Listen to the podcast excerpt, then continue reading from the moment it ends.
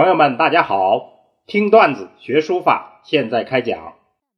上次我们讲了江山与书法，今天我们要讲刻帖书法传承的生命线。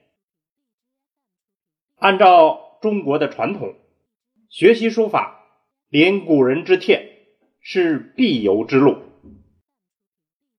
而北宋兴起的刻帖，在书法史上尤其具有特别的意义，所以我们称刻帖是学习传承书法的生命线。在刻帖发明以前，譬如唐人要复制王羲之的墨迹，他们是将半透明的硬黄蜡纸蒙在原件上，映着窗外的阳光。用双手勾出字的轮廓，然后再填上墨，这样费时费工，而且无法大量生产。例如怀仁和尚用王羲之的字缀集成唐太宗的文章，就用了二十多年的时间。这就是我们现在看到的《圣教序》，所以这是一件非常艰难的事情。但是有了刻帖，情况就大不相同。那么刻帖在宋代形成热潮，有很多政治、经济、文化的因素，其中有两个特别的因素，就是文人士大夫的云集，他们在一些城市里大量的需求这样一些学习书法的工具，所以刻帖就流行起来。还有一个就是宋代的科技物质保障，使得这件事情得以实现。我们国家最早的一部从帖就是淳化阁帖。所谓的从帖是针对于单帖而言，就是它是一个集合体，而不是单一的版本。那么从帖又称为汇帖，就是汇聚的汇。也称为套帖，一套一套的套。淳化阁帖是因为在宋太宗淳化年间刻，所以得到这样一个名字。又因为它是出自于皇宫的秘阁，所以也称为淳化秘阁法帖，或者简称阁帖，也有叫官法帖或者法帖。淳化阁帖原来是枣木刻成，它有十卷，收入了历代的一百零二个人四百二十幅作品。它的来源包括三方面：一是官方的搜集，二是民间的求购，三就是内府的御藏。那么里头的帖包括历代帝王的法帖，还有历代名臣的法帖，再就是历代大书法家的法帖，上至仓颉，下到唐代的张旭，其中王羲之和王献之的书法在里面占了很大的分量，就是因为二王当时风行一时。后来历代都在翻刻淳化阁帖。北宋的情况来看，北宋翻刻淳化阁帖形成了两大类型，一种类型就是以阁帖为基础，然后加上其他的法帖，刻成了坛帖、降帖等等。第二种就是直接翻刻，那么这样就形成了像魏王府本。临江帖本，还有泉州帖本等等。南宋的帖学是北宋的延续，又有了一些新的拓展。这里的情况我们就不多介绍。到了明清两代，从帖竟然有三百多种，可见需求量极大。到了清代，达到鼎盛。清代以后。由于印刷技术出现，所以刻帖就进入尾声。北宋的刻帖流行，还形成了一门新的学科，那就是帖学研究。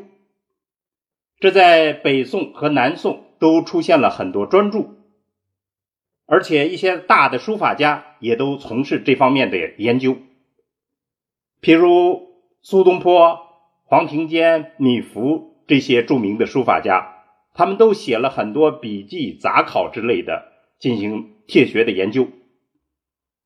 尤其是理论家姜夔，他在这方面投入了很大的精力。那么这些研究不但对我们后代学书法打下了一些基础，做了一些基础工作，对于书法家本人也是一个深入理解书法精神的一个重要工作，可以作为学习书法的深度修养。北宋的刻帖。对于中国书法史来讲至关重要。首先是因为它留下了历代名家的法帖，譬如王羲之，在唐太宗时候，王羲之的真迹有一千多件，但是到了宋太宗的时期，要刻淳化阁帖，就只剩下了一百六十件，而且其中还有一些是仿作的。除了王羲之。像汉魏南北朝时期，张芝、崔苑、谢安、索敬、杨欣等等这样一些在当时也是非常伟大的书法家，他们的作品我们今天得以看到，都得力于这个刻帖流行。另外，应该说，刻帖这件事情是书法真迹复制的一场技术革命，它的最大的意义。就在于打破了王公贵族对于书法资源的垄断，使得布衣平民、文人士大夫他们就有了观摩临习历代名帖的机会，这也就造就了一大批的书法家。另外，这个刻帖对于宋代还有一个特别的价值，就是说宋代的上意书风。很大程度上是得力于刻帖的流行，因为刻帖中间收入的大量都是魏晋时期的行草书，主要是尺牍和信札。那么这种行草书是抒情达意的最经典的书体，所以上意书风与刻帖流行密切相关。那么刻帖不光是对宋代影响，对以后像元代的赵孟頫、明代的文征明、董其昌，还有王铎，清代的傅山，近代的沈寅默、邓散木、白娇这些人，无不从刻帖中间汲取营养。北宋的刻帖构成了行草书的正源。影响了中国书法史的进程。刻帖的经典号称四大名帖，分别是淳化阁帖、大观帖、汝帖和降帖。宋版的淳化阁帖后来流入了美国，只剩下四卷，启功先生就主持了这件回购工作，四百五十万美金。请回了这件国宝。我们现在有了高清印刷，大家可能觉得不用再看、再读刻帖。其实不是，刻帖它独有的那种古朴、浑厚、沉稳、求美，任何高清高清印刷都替代不了。这种风格保留了我们中国书法正源的神采。